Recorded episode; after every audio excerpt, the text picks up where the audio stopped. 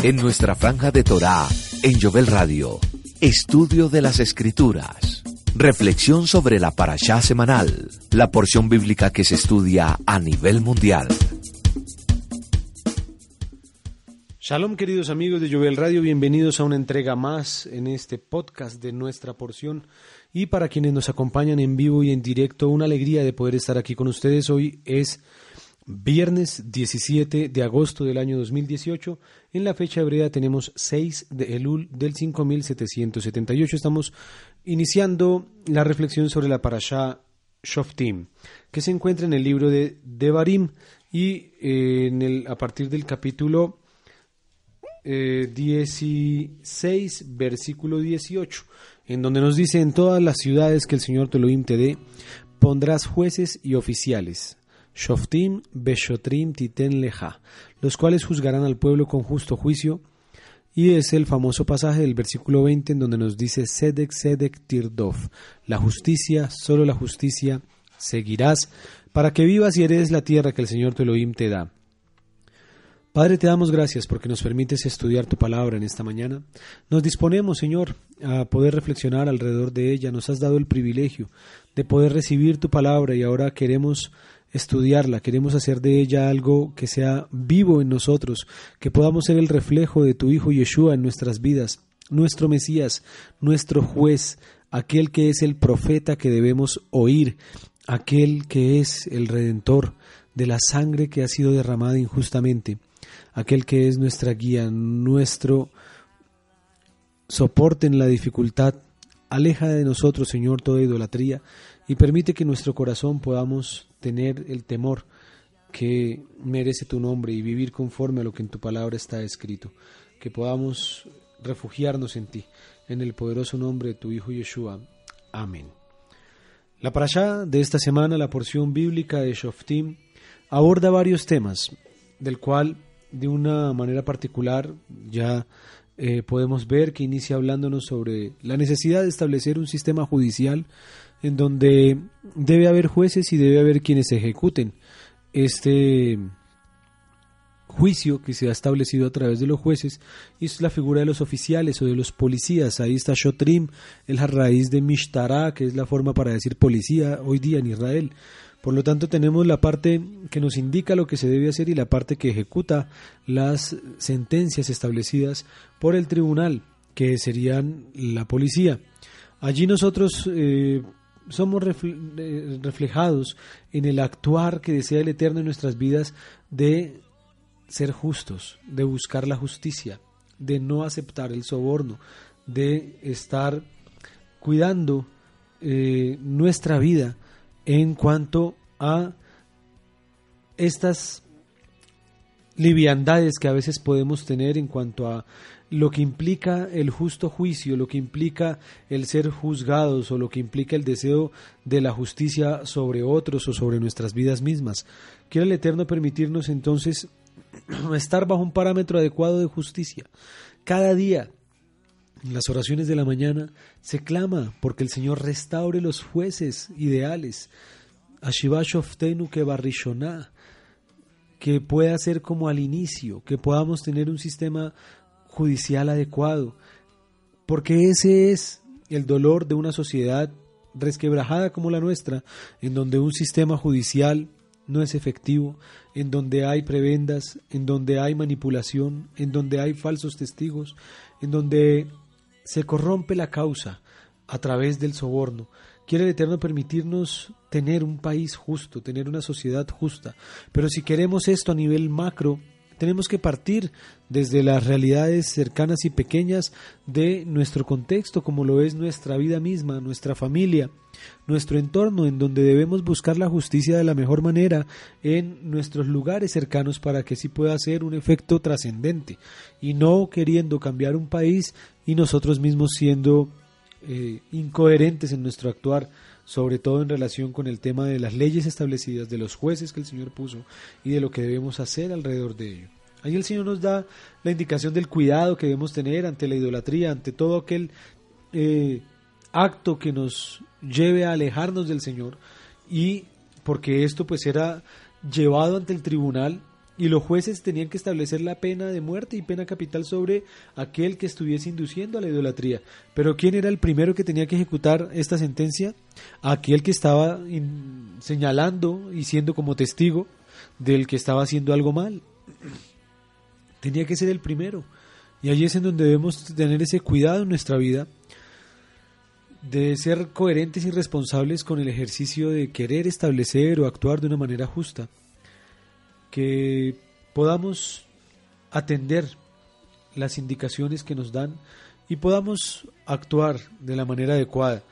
Dice allí el texto que teníamos que acercarnos al juez de aquellos días, de aquel momento, para que sepamos cuál es la sentencia y el juicio. Hay tribunales establecidos, el Señor otorgó también autoridad de interpretación sobre el texto a el pueblo de Israel y allí debemos aprender qué es lo que establecen y qué juicio han pronunciado, porque dice el texto que no nos debemos apartar ni a derecha ni a izquierda. Quiere el Eterno entonces ayudarnos a cumplir este difícil rol del equilibrio en el desarrollo de lo que es el cumplimiento de las sentencias que se ha establecido a través de los jueces y de los jueces alrededor de la Torá, para que podamos eh, vivir una vida adecuada conforme a lo que el Señor desea en su palabra. Luego de allí va a venir en la parashá a hablar del deseo del rey. Y teníamos la oportunidad el miércoles pasado, también espero dentro de poco brindar la información adecuada para que podamos subir el podcast de lo que fue el discipulado de hombres del pasado miércoles, que es un tema en donde el eje central fue el equilibrio. Y esto se desarrolló el pasado miércoles 15, para que eh, dentro de poco, si usted está interesado, también pueda buscar ese podcast sobre el equilibrio en relación con Parashat Shoftim. Y allí hablamos sobre el rey y sobre el cuidado que debe tener el rey y, también sobre nuestra responsabilidad en cuanto a nuestros gobernantes y al orar para que sea el Señor permitiéndonos reyes que tengan copia del libro de la Torá en sus vidas, en su agenda y que, como dice el texto, que lo tengan consigo y que lo lean para que aprendan a temer a nuestro Señor y a guardar las palabras de esta Torá. Quiere el Eterno permitirnos gobernantes justos, gobernantes que hagan las cosas adecuadamente. Colombia está iniciando un nuevo proceso de mandato, un nuevo gobierno. Quiere el Eterno bendecir este nuevo gobierno para que nos vaya bien.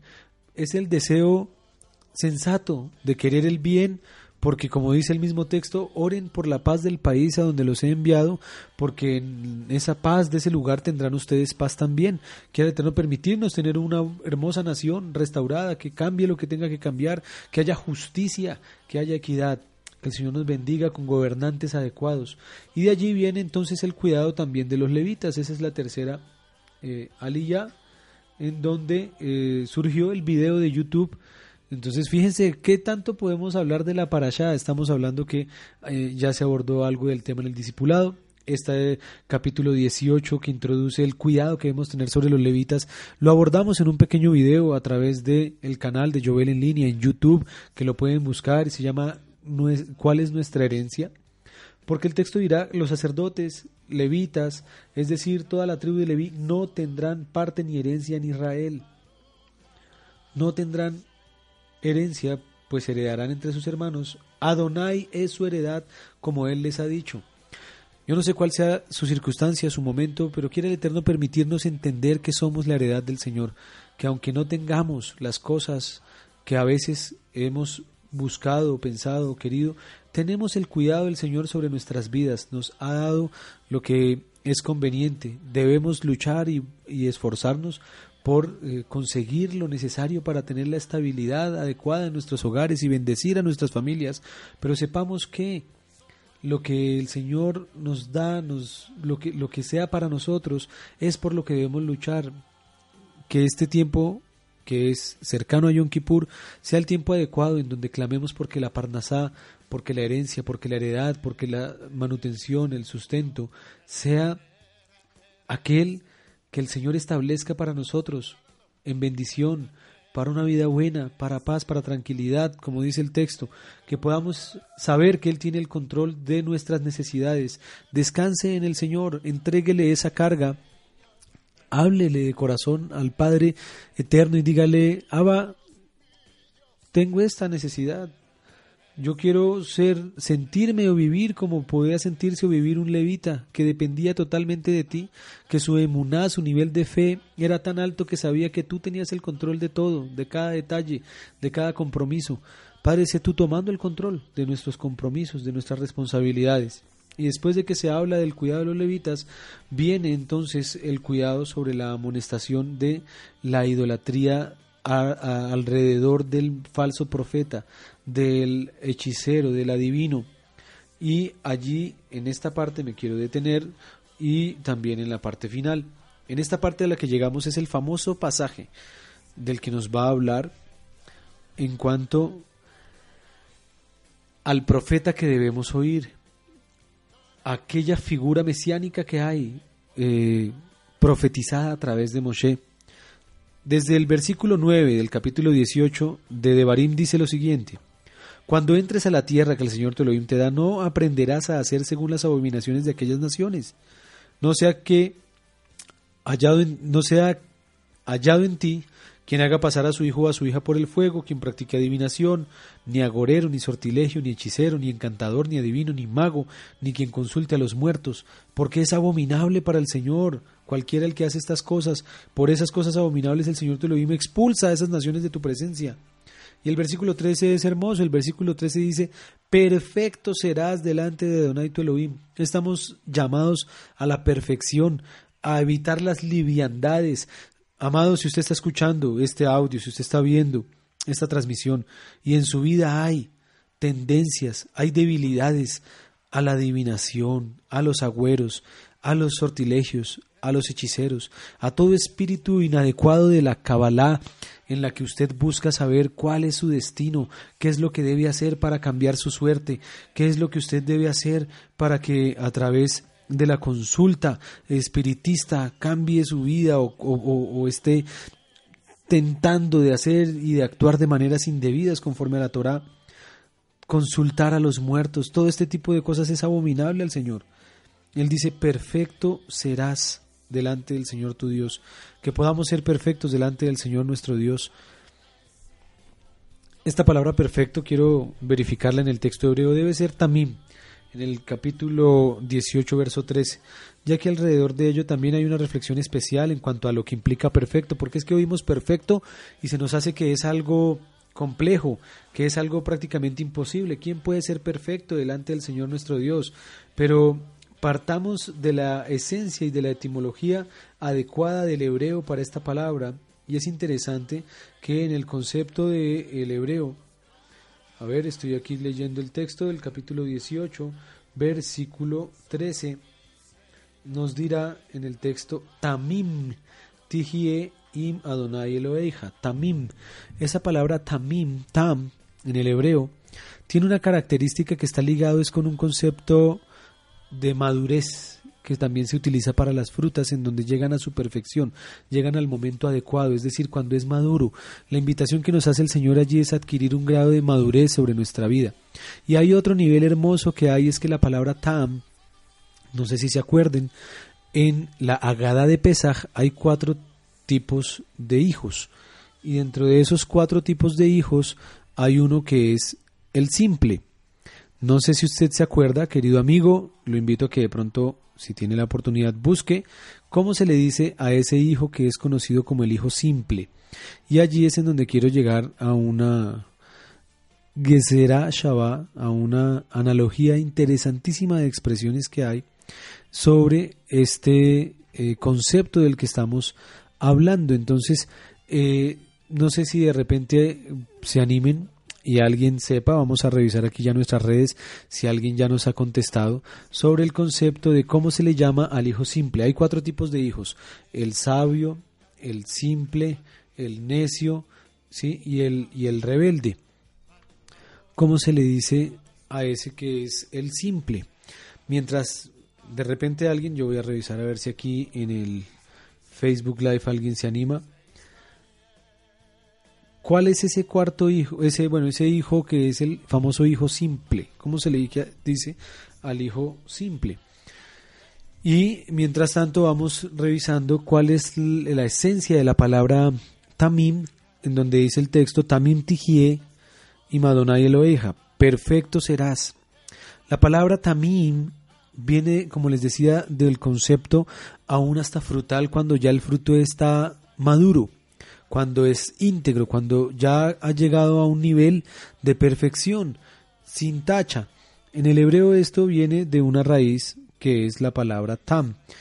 Y no sé si de pronto ya alguien eh, a través del WhatsApp, Mario, de pronto nos, nos animaron a contestar. Estaba difícil la pregunta sobre el hijo. De hecho, voy a aprovechar, si me colaboras, ahí yo tengo una gada que está con una servilleta dentro, está justo ahí al lado de donde está un espacio vacío, arriba, ahí hay una gada chiquitita y ahí tiene como una servilleta. Si me la permites, Mario, para mostrarles a ustedes, queridos amigos, aprovechemos que aquí todavía no tenemos vidrio y podemos hacer estas curiosidades. Eh, quiero mostrarles los cuatro hijos y de esos famosos cuatro hijos la reflexión de lo que eh, el Señor nos, nos, lleva en cuanto a este concepto de ser perfectos delante del Señor. Entonces, eh, tenemos uno que es Jajam, que es el sabio, tenemos otro que es el Rasha, que es el malvado, tenemos otro que es el Sheino Yodea, que es el pequeño, el que no sabe preguntar, y tenemos un cuarto que se llama el TAM, y ahí es en donde, si usted ya lo notó, está la conexión interesantísima sobre el que llaman simple. Eh, dentro del contexto de la Gada, aquí aparece, vamos a ver si lo alcanzamos a, enfocar. Eh, están los cuatro hijos, ¿cierto? Y este que está aquí abajo es el que es supuestamente el simple. Sobre este hijo simple, ahí el término en hebreo es tam. Tam. Esta palabra tam es la misma raíz de la palabra tamim, de la palabra íntegro, de la palabra perfecto. Entonces este no solamente es un hijo simple, sino que es el hijo perfecto. Pero ¿qué hace esa perfección en la vida de este hijo? Esa perfección se refleja a través de ver las cosas de una manera simple y práctica. Tam Mahu Omer, ¿qué dice el simple? Simplemente dice Mazot, ¿qué es esto? Y le dirás, con mano firme nos sacó el Señor de casa de siervos. Y luego dice, en cuanto al que no sabe preguntar, le aleccionarás y demás. Y allí entonces se hace toda una reflexión sobre los cuatro tipos de, de hijos. Y es muy interesante ver que esta digámoslo, reflexión interesante, nos permite aprender algo nuevo. Cuando yo lo vi, eh, me impactó mucho esa reflexión de lo que implicaba el concepto de lo que era el TAM, que es, uno lo, lo, asume como el simple, uno lo asume como el, el, el tonto, y todo lo contrario, es el perfecto, es el hijo que no va más allá ni va al otro extremo, sino que se queda en un estado en donde la perfección sobre su vida ayuda y le permite a él tener la claridad sobre la vida, tener la claridad sobre cómo cumplir las cosas que el Señor establece. Entonces cuando la palabra nos dice, perfecto serás delante del Señor tu Elohim, no lo mires de una manera imposible. Míralo a través del testimonio de lo que implica el concepto de tamim en hebreo. Les decía que la raíz de tam en hebreo es cuando algo ya ha llegado a un punto en donde está pleno, completo, en donde ya es perfecto, ha llegado a un nivel de integridad. Ese concepto que nos enseña que yo podría leer este versículo diciendo, simple serás delante del Señor tu Dios. Es decir, no vayas a ese nivel del agorero, del consultar al muerto, del hacer cosas tan extremas que hacen que más bien te alejes. Vive una vida coherente y esa coherencia está ligada a la simpleza, a la forma práctica de la vida. Y esa simpleza nos ayudará a ser perfectos delante del Señor, a ser íntegros, porque dice allí, esas naciones que vas a heredar a agoreros y adivinos oyen. ¿Cuál es la característica?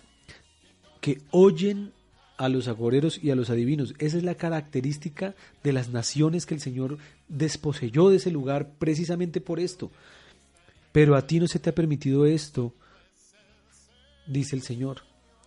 Y ahí es en donde conecta con el famoso pasaje del profeta. Un profeta como yo te levantará, Adonai tu Elohim, de en medio de tus hermanos, a él oiréis. Fíjense el contraste. No escuchen al agorero ni al adivino, es decir, sean simples, sean básicos. A mí me bendice mucho un gran amigo que dice, yo soy básico, yo soy simple. A mí dígame cómo es que yo hago eso y, y yo no me enredo la vida. Y hoy esta es una reflexión que bendice, espero, tu vida, querido amigo que seguramente nos estás oyendo, que dice siempre esto y él sabe quién es, porque pues ese es su ese es su eslogan, él dice yo soy básico, es decir, yo soy perfecto también, desde el punto de vista del hebreo. Yo soy yo estoy queriendo esa integralidad en mi vida y eso gira en torno a lo que escuchamos porque también en, que redunda el tema aquí en la Gada de Pesaj es en los hijos que preguntan y que hay ante una pregunta pues una respuesta, qué es lo que tiene que escuchar cada uno acorde a su pregunta. Y si nos complicamos la vida, pues nos las vamos a complicar. Si la asumimos de una manera práctica, pues el Señor va a permitir que tengamos practicidad y claridad, integralidad en nuestra vida. Un profeta como yo te levantará, Donai tu Elohim, en medio de tus hermanos. A él oiréis. Fíjense el concepto del oído, del oír, del oído, cómo estaba vinculado en este pasaje. Conforme a todo lo que pediste a Don Elohim en Joreb, el día de, la, el día de la asamblea, cuando estaban allá en el monte Sinai recibiendo la Torá, ¿qué fue lo que ellos dijeron?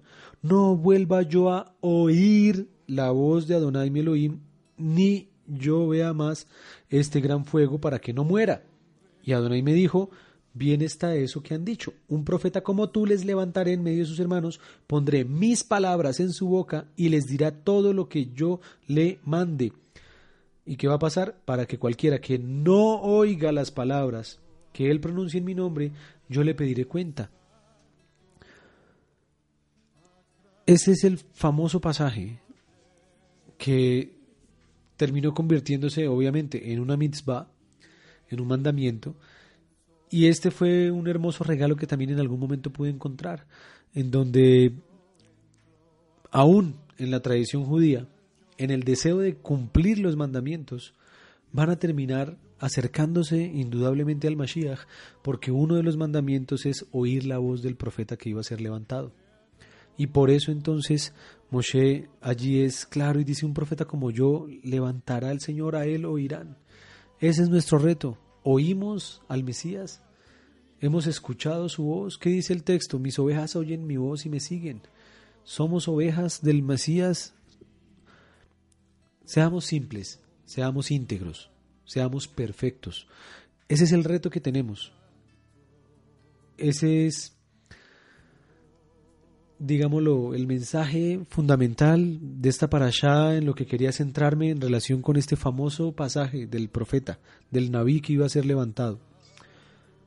Y ya allí más adelante, eh, el texto nos continúa hablando de otro tema que quisiera ahorita más adelante cerrar, pero no sin antes pasar al texto, por ejemplo, sugerido de la Brija allá en el libro de eh, Hechos, capítulo 3.13, en donde vuelve a mencionarse este pasaje y por eso está tomado como la Brit Hadashah para el día de mañana, en donde dirá Hechos 3.13 el Elohim de Abraham, de Isaac y de Jacob, el Elohim de nuestros padres, ha glorificado a su Hijo Yeshua, a quien ustedes entregaron y negaron delante de Pilato, cuando éste había resuelto ponerlo en libertad. Pero ustedes negaron al santo y al justo y pidieron que se les diera un homicida. Esto es un tema de justicia para Shashoftin. Fíjense cómo falló y cómo hubo allí un mal manejo dentro de un tribunal de justicia. Y mataron al autor de la vida, a quien Elohim resucitó de los muertos, de lo cual nosotros somos testigos. Por la fe en su nombre, a este que ustedes ven y conocen, lo ha confirmado su nombre y la fe que es por él ha dado a él. Wow, parece que se nos cayó la transmisión del Facebook Live. Bueno, estoy pendiente allí y continúo leyendo el texto, dice, por la fe en su nombre, a este que ustedes ven y conocen, lo ha confirmado su nombre y la fe que es por él ha dado a este esta completa sanidad en presencia de todos ustedes, porque estaba hablando de un cojo que había sido sanado. Pero ahora, hermanos, sé que por ignorancia lo han hecho, como también sus gobernantes. Pero Elohim ha cumplido así lo que antes había anunciado por boca de todos sus profetas, que el Mashiach había de padecer. Y más adelante sigamos leyendo, así que arrepiéntanse y hagan teshuvah. ¿Cuál es este tiempo de Lul sino aquel tiempo en donde todo el pueblo de Israel invita a la teshuvah, al arrepentimiento? Y este es el mensaje de este día, en donde dice el libro de Hechos. Así que arrepiéntanse y hagan teshuvah para que sean borrados sus pecados, para que venga de la presencia del Señor tiempos de consuelo. ¿No es acaso esto lo que acabamos de decir, que estamos en estos días, en estas siete semanas de consuelo? Y Él envíe a Yeshua el Mesías que les fue antes anunciado.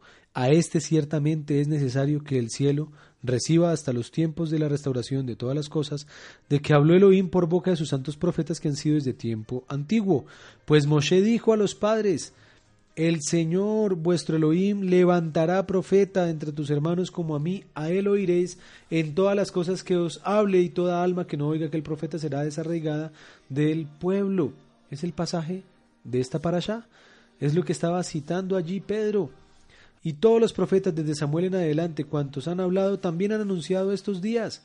Ustedes son hijos de los profetas y del pacto que Elohim hizo con nuestros padres, diciendo, en tu simiente serán benditas todas las familias de la tierra. A ustedes primeramente Elohim, habiendo levantado a su hijo, lo envió para que les bendijera, a fin de que cada uno haga teshuva, se arrepienta de su maldad. Es el mensaje, es el reto que tenemos. Es el deseo de ser perfectos delante del Padre para poder oír su voz. Que el Eterno nos ayude y nos bendiga, queridos amigos de Jovel Radio. La parasha concluye hablando sobre las ciudades de refugio. También habíamos hablado un poquito de ello en algún otro momento porque ya se ha mencionado en otras ocasiones. Que Él sea nuestro refugio, que en Él podamos cobijarnos.